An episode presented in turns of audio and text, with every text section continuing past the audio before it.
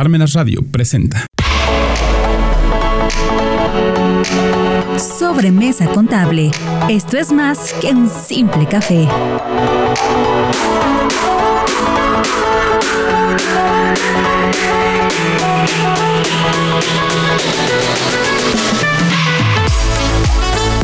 Muy buenos días a todos. Como cada semana nos encontramos aquí en nuestro programa Sobremesa Contable.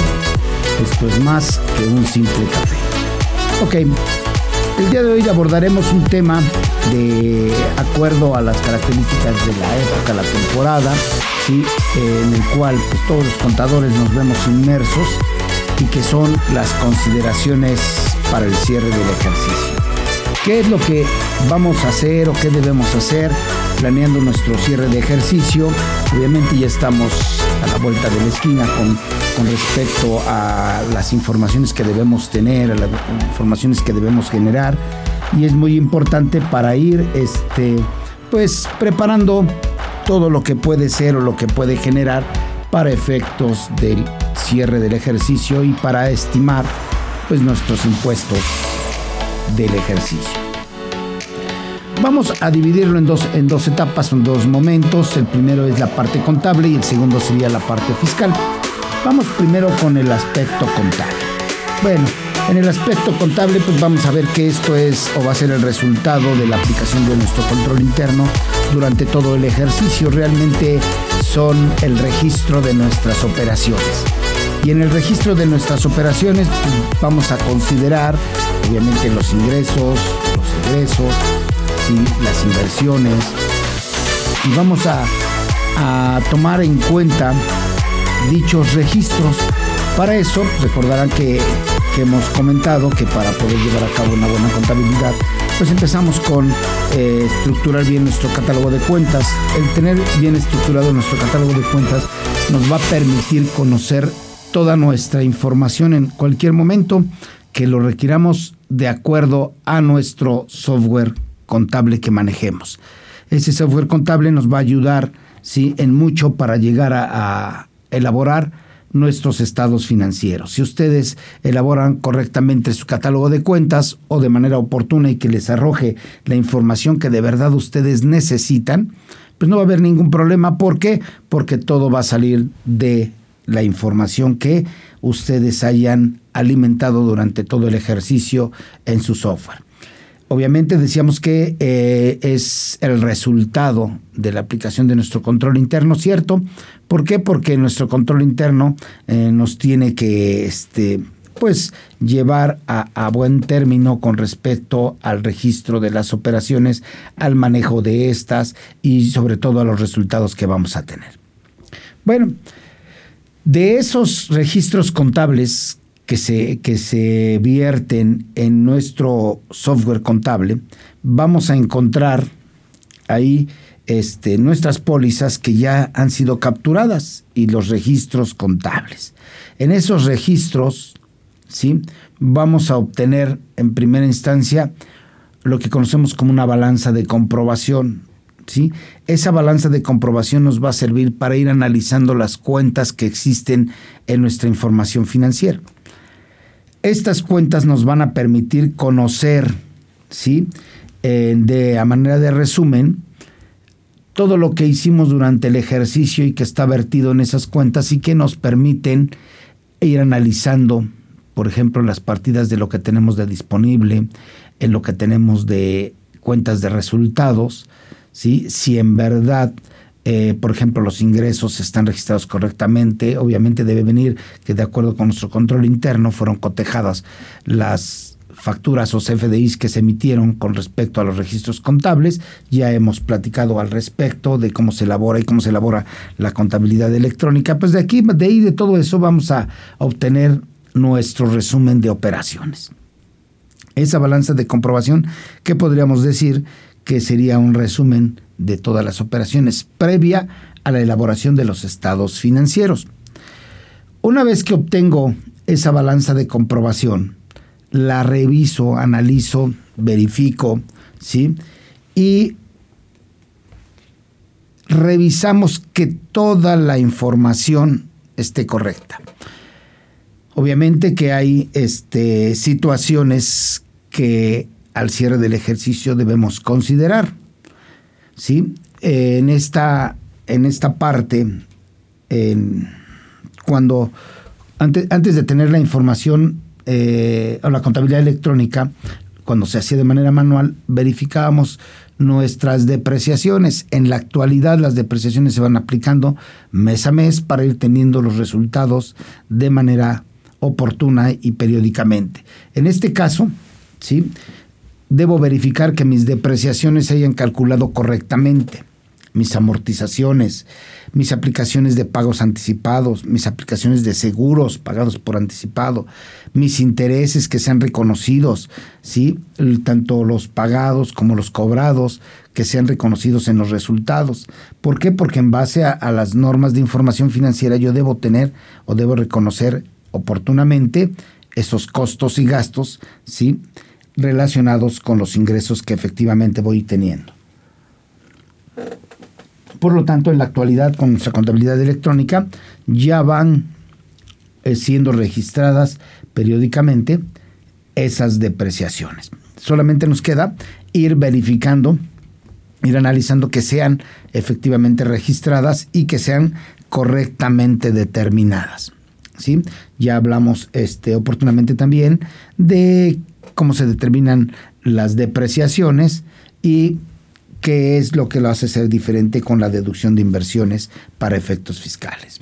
Bueno, una vez que hice eh, lo que nosotros conocemos como hoja de trabajo, que es un documento que elabora el contador para elaborar sus estados financieros, ahí ya reconocemos todo, todo lo, lo que sea necesario, lo que corresponda al ejercicio, y ahí ya tenemos previamente nuestros estados financieros, mismos que elaboramos de acuerdo con las normas de información financiera, de acuerdo con las, las NIF de la serie B, si elaboramos nuestros estados financieros, como son el estado de resultados, el estado de resultados integral, el estado de posición financiera, el estado de flujo de efectivo y el estado de variaciones en el capital.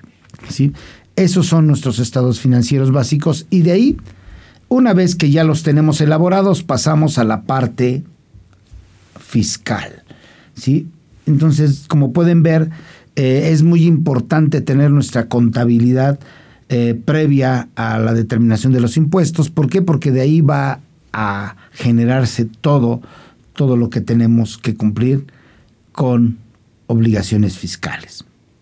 Ya elaboramos entonces nuestros estados financieros. Repito, se los vamos a elaborar en base a las normas de información financiera, los estados financieros de acuerdo con la las NIF de la serie B, eh, con respecto a los registros de operaciones con las NIF de la serie C y eh, tomando en consideración los postulados ¿sí?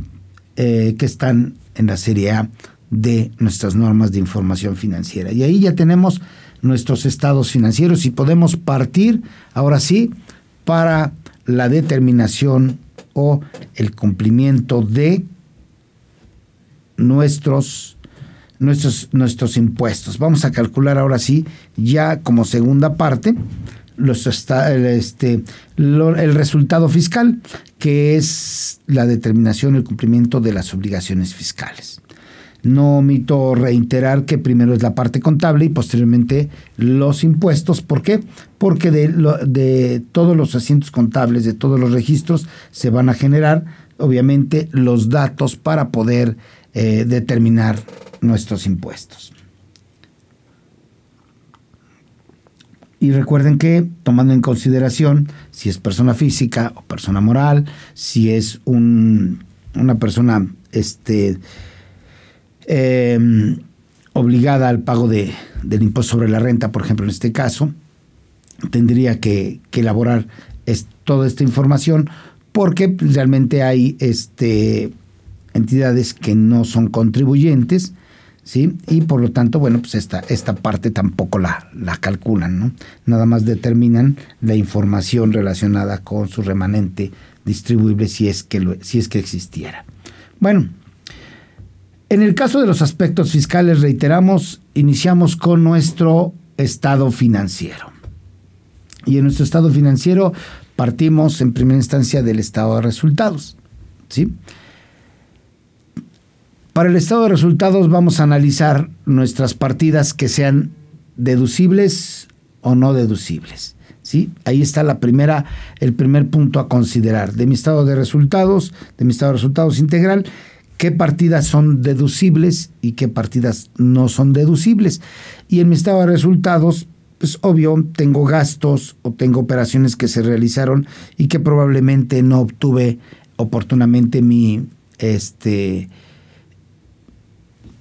mi CFDI o en su caso los gastos o erogaciones que yo realicé no son consideradas este, deducibles, ¿sí? porque no eran o no van relacionadas con la actividad propia del negocio.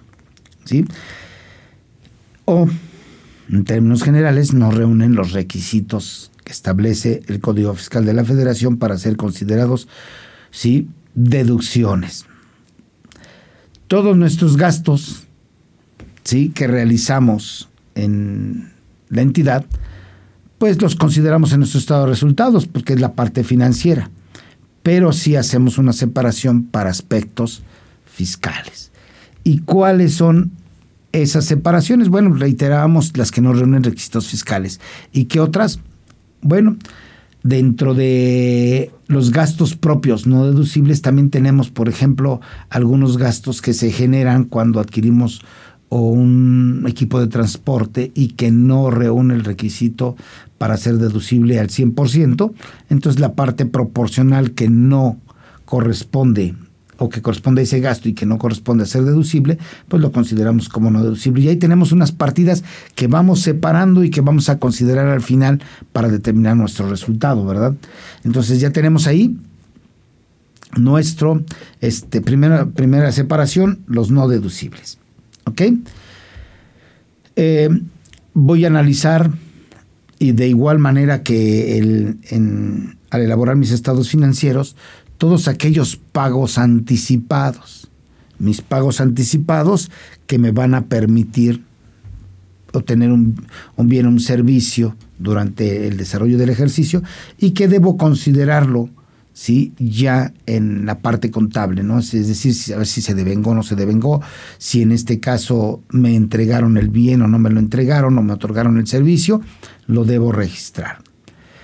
Debo considerar también de igual manera las amortizaciones, las amortizaciones de los pagos diferidos, ¿sí? Es decir, debo determinar mis cuadros de depreciación, tanto contables como fiscales, me van a servir de base probablemente los que tuve para efectos contables. De ahí tomo la parte de las depreciaciones ¿sí? que debo actualizar. Las voy a actualizar y una vez que son actualizadas se convierten en deducción de inversiones. Algunos le llamamos depreciaciones actualizadas, otros le llaman eh, deducciones indexadas o depreciaciones indexadas, ¿sí? Pero realmente tendríamos la deducción de inversiones para efectos fiscales. Y entonces ya tengo ahí también conocidas mis depreciaciones. Obviamente de todos aquellos activos fijos que yo tenga y que sean susceptibles de depreciación. Y en el caso de los activos diferidos, ¿sí? o de mis pagos diferidos, también aquellos que ya han sido amortizados. Ojo, tengan mucho cuidado, por ejemplo, en los consumos de, de publicidad, consumos de papelería, ¿sí? en las rentas, todo eso nos permite tener unas deducciones, ¿sí? Y que deben ser aplicadas en el ejercicio en el momento en que se devenguen. ¿Sí? Porque si no, pues realmente para el siguiente ejercicio ya no van a ser ni deducibles esas depreciaciones que no consideraron, ni tampoco los gastos que no se amortizaron. ¿Por qué? Porque ya no corresponden al mismo ejercicio. ¿sí? Recuerden que en base a nuestros eh, postulados, pues tenemos que, que corresponder entre ingresos, costos y gastos para que no tengamos problema alguno. Y mismo que está basada la autoridad para determinar nuestro resultado fiscal. ¿Ok? Bueno, ya tenemos entonces ahora nuestras deducciones, ¿sí? Ya verificamos nuestros ingresos. Recuerden que eh, a diferencia de la parte contable que tenemos ventas o ingresos, tenemos menos costo de ventas, menos gastos de operación, ¿sí? Aquí en la parte fiscal vamos a tener ingresos acumulables, vamos a tener deducciones autorizadas, ¿sí? Y dentro de esos ingresos acumulables, comentábamos, partiendo del estado de resultados, o, ¿sí? el estado de resultados integral, tenemos nuestras ventas o mis ingresos, ¿sí? Pero también ahí voy a considerar todos aquellos ingresos que yo pude obtener en el ejercicio y que a lo mejor los tengo registrados como otros ingresos u otros productos, los voy a tener que considerar. ¿Por qué? Porque también van a ser considerados como ingresos y estos se llaman ingresos nominales.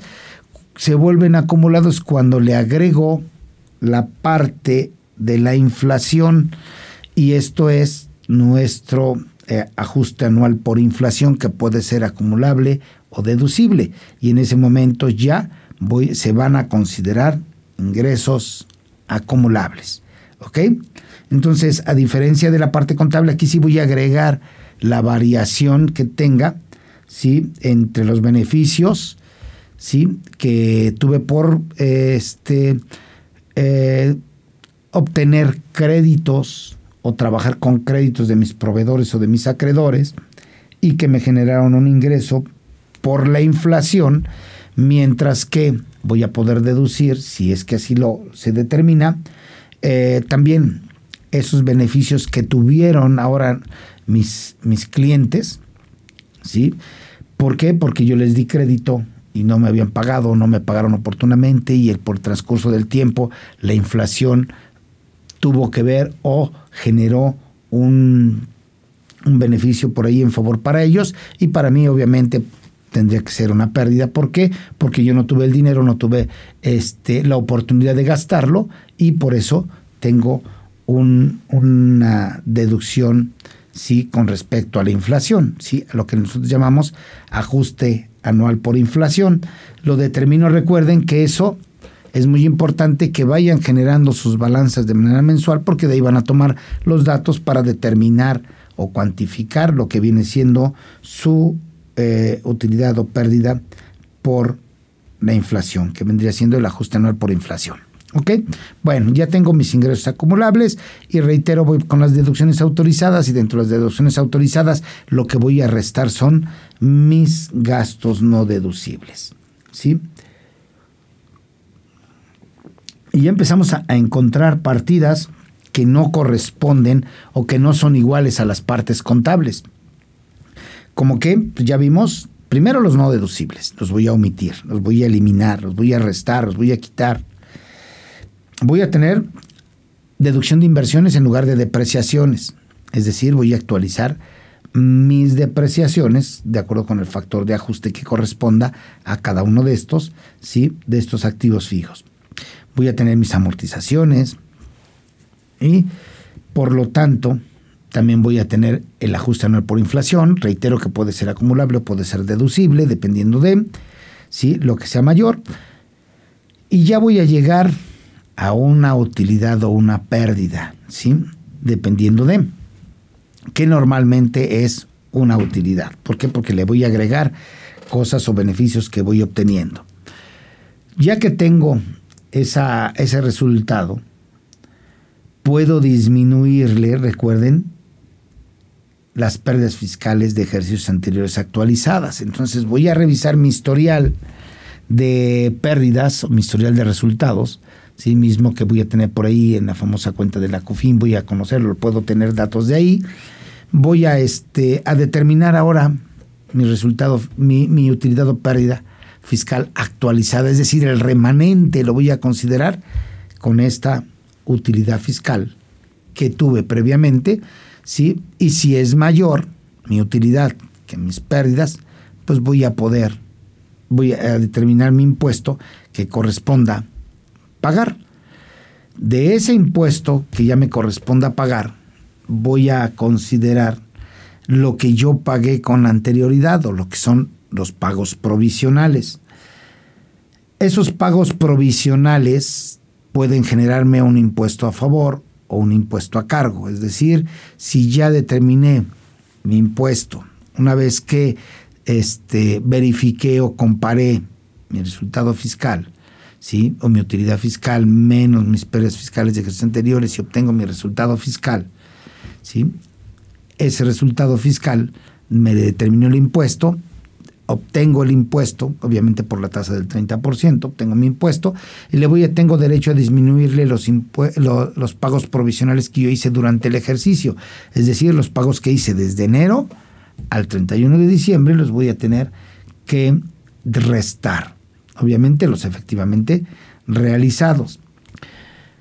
También tengo la opción de que si, por ejemplo, tengo algún impuesto retenido del impuesto sobre la renta, por ejemplo, en el caso de los bancos que me paguen intereses o aquellas instituciones que me paguen intereses y me retienen impuesto, ese impuesto que me retienen también lo puedo disminuir del impuesto del ejercicio. Ya que lo tengo disminuido, ahora sí ya sé si tengo un, este, un impuesto a cargo o a favor. ¿sí? Si tengo un impuesto a cargo, ya tendré este, que afectar o realizar los ajustes correspondientes para dejar mi pasivo, ¿sí? que se elabora el 31 de diciembre, para que sea pagado cuando, pues cuando presente mi declaración del ejercicio. ¿Y cuando voy a presentar mi declaración del ejercicio? Pues la voy a presentar, si es persona moral, a más tardar en el mes de marzo, y si es persona física, a más tardar en el mes de abril. Como pueden ver, hasta aquí, pues ya, ya nosotros planeamos o debemos haber planeado cómo va a quedar mi resultado para el ejercicio ¿sí? este 2022 y que me va a servir para determinar, dependiendo del régimen ¿sí? por el cual esté yo tributando, pues lo que conocemos como mi coeficiente de utilidad para saber si voy a efectuar pagos provisionales en el ejercicio siguiente o no los voy a efectuar. ¿sí? Em, obviamente, si tengo, reitero, si tengo resultado fiscal que sea utilidad, pues voy a tener impuesto sobre la renta, pero también, además, voy a tener que calcular, ¿sí? En la base para PTU, ¿sí? Como parte de los, de los complementos que voy a hacer al cierre del ejercicio. ¿sí? esa provisión de PTU, que va a ser lo del reparto de las utilidades a los trabajadores de las empresas y que debo hacer, se acuerdan ustedes muy bien, que lo comentábamos durante el ejercicio cuando platicamos de esto, este, dos meses después de la fecha en que se presente o debió presentarse la declaración del ejercicio, y esto es en el mes de mayo, ¿sí? O 60 días posteriores a la fecha en que debió haberse presentado la declaración. Y comentábamos que una es en mayo y la otra sería en junio si es persona física, ¿sí?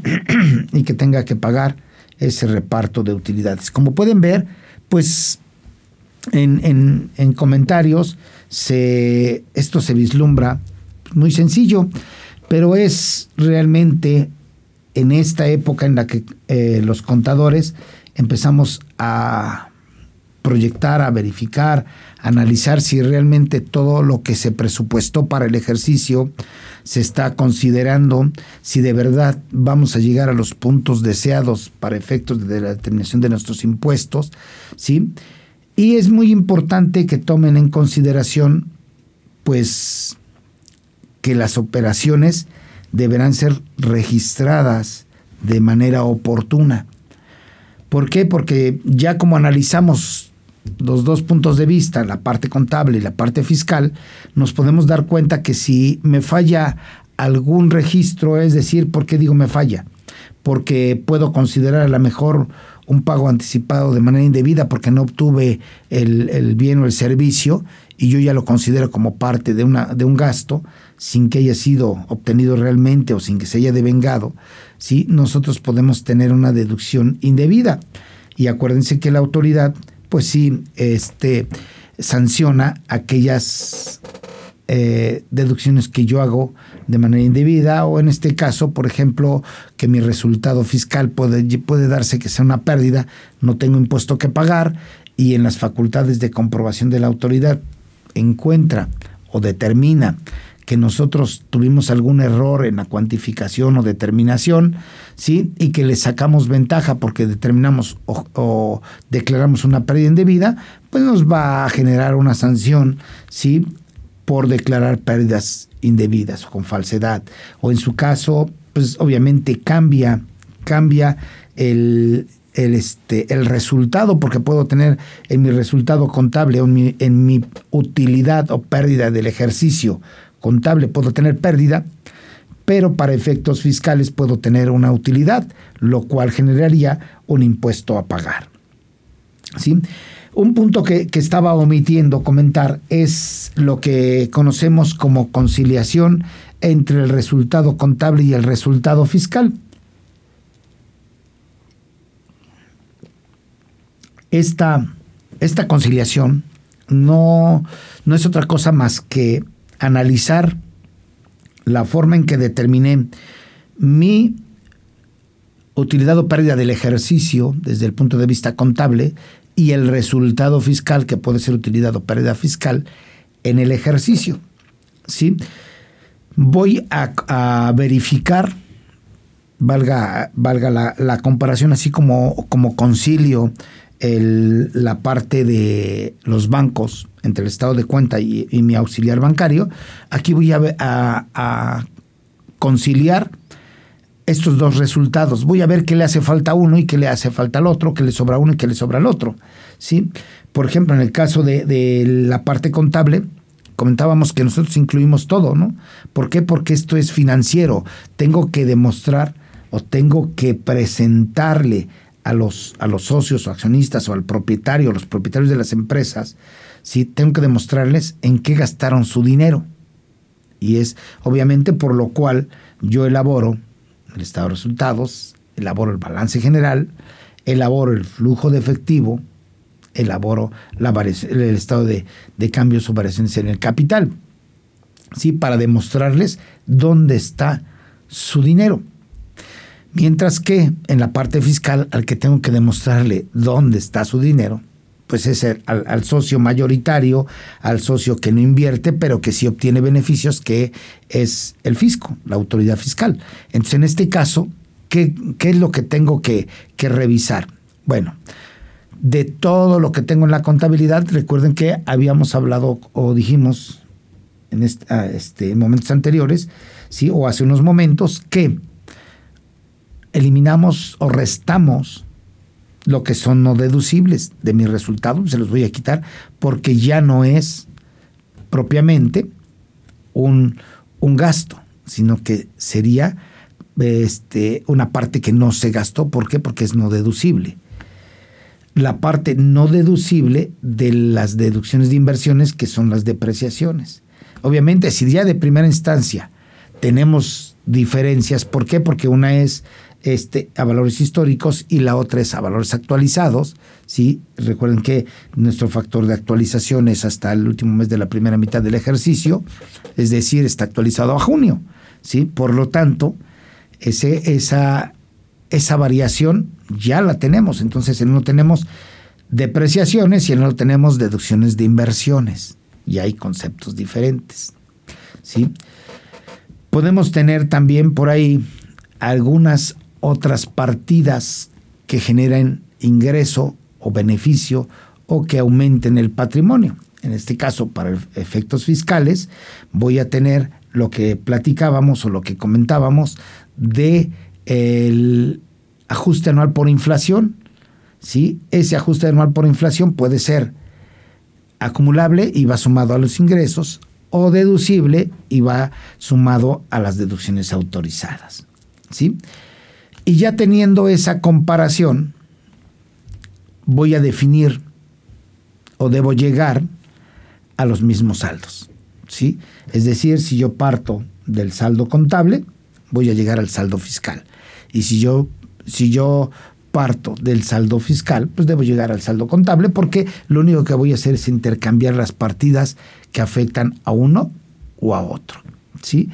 Entonces, como pueden ver, o pueden este, ustedes ir analizando, es muy importante que elabore primero mi contabilidad. ¿Por qué? Porque de ahí va a depender ¿sí? todo, todo lo que yo haga.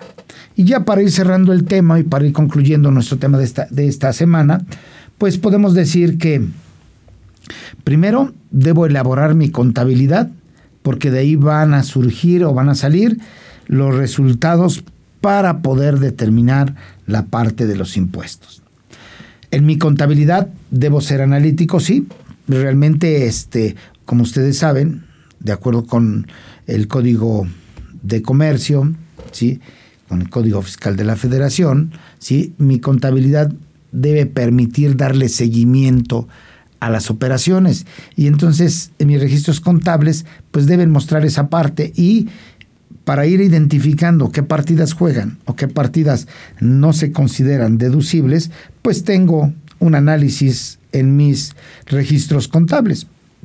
Muchas veces los tenemos en una sola cuenta, ¿sí? que le llamamos no deducibles, pero hay quienes los consideran dentro de las operaciones, dentro de sus operaciones normales, y por lo tanto tienen que identificar que esa partida es la que van a disminuir al cierre del ejercicio para determinar el impuesto que le corresponda. Así es claro, siempre y cuando exista base. Si no hay base o si no hay una utilidad fiscal, pues no, no va a haber impuesto que declarar. ¿sí? Eh, importante también que para que yo determine mis depreciaciones de mis bienes o de mis activos fijos, ¿sí? o, de mis, inversiones, pues debo tener también controlados mis inventarios, ¿verdad? Mis inventarios de, de activos para que no vaya a depreciar de manera indebida algunos activos que ya fueron depreciados en su totalidad. ¿sí? Acuérdense que para eso tenemos los cuadros de depreciación. Es muy importante que lo consideren porque si no, no van a saber qué bienes se deben depreciar o hasta qué fecha van a dejar de depreciar y obviamente que deprecien de más o en exceso, pues van a considerar una deducción indebida y pues va a disminuir su resultado y si su resultado era pérdida, pues entonces se puede convertir en una utilidad y pueden llegar a tener problemas con la autoridad, ¿sí? Porque les va a cobrar los impuestos pendientes por no haberlo hecho correctamente. ¿Sí? Eh, también es importante eh, la determinación del costo de lo vendido, obviamente, tomando en cuenta eh, los ingresos o las ventas que se tienen y que se vendan realmente o que corresponda el costo a los artículos realmente vendidos. Y eso lleva eh, los inventarios y dentro de los inventarios pues es verificar al cierre del ejercicio que mis inventarios que están en la contabilidad sean los que físicamente existen. Y si no pues hacer las, las correcciones o hacer los ajustes pertinentes para que no tengan problemas con sus inventarios y que esos inventarios, bueno, les provoquen problemas a futuro porque serían algunas, este, algunos ingresos omitidos si es que no tienen algunas mercancías. Entonces, les, les, este, les recomendamos que vean o analicen bien esos inventarios y que estén correctos, tanto el físico como el contable, y que no tengan problemas. Y reiterando, la elaboración de los registros contables y obtener mensualmente sus balanzas, que son las que les van a permitir determinar su ajuste anual por inflación, ya sea eh, acumulable o deducible. ¿sí? En el caso de personas morales. En el caso de personas físicas, pues realmente no tiene que determinar esta parte. ¿sí? Y por último, pues dejar en mi contabilidad aquellos pasivos al cierre del ejercicio ¿sí? Recuerden que pueden ser los eh, pagos pendientes de personas morales porque los de las personas físicas deben ser liquidadas al 100%. ¿Ok? Bueno, pues creo que por esta ocasión sí hemos agotado en nuestro tema, en, esta parte, esperando que, sea de utilidad para, todos los que nos escuchan, nos siguen, ¿sí? Y les reiteramos la, la invitación para vernos la próxima semana o seguirnos en Sobremesa Contable, donde esto es más que un simple café. Hasta luego, muy buen día.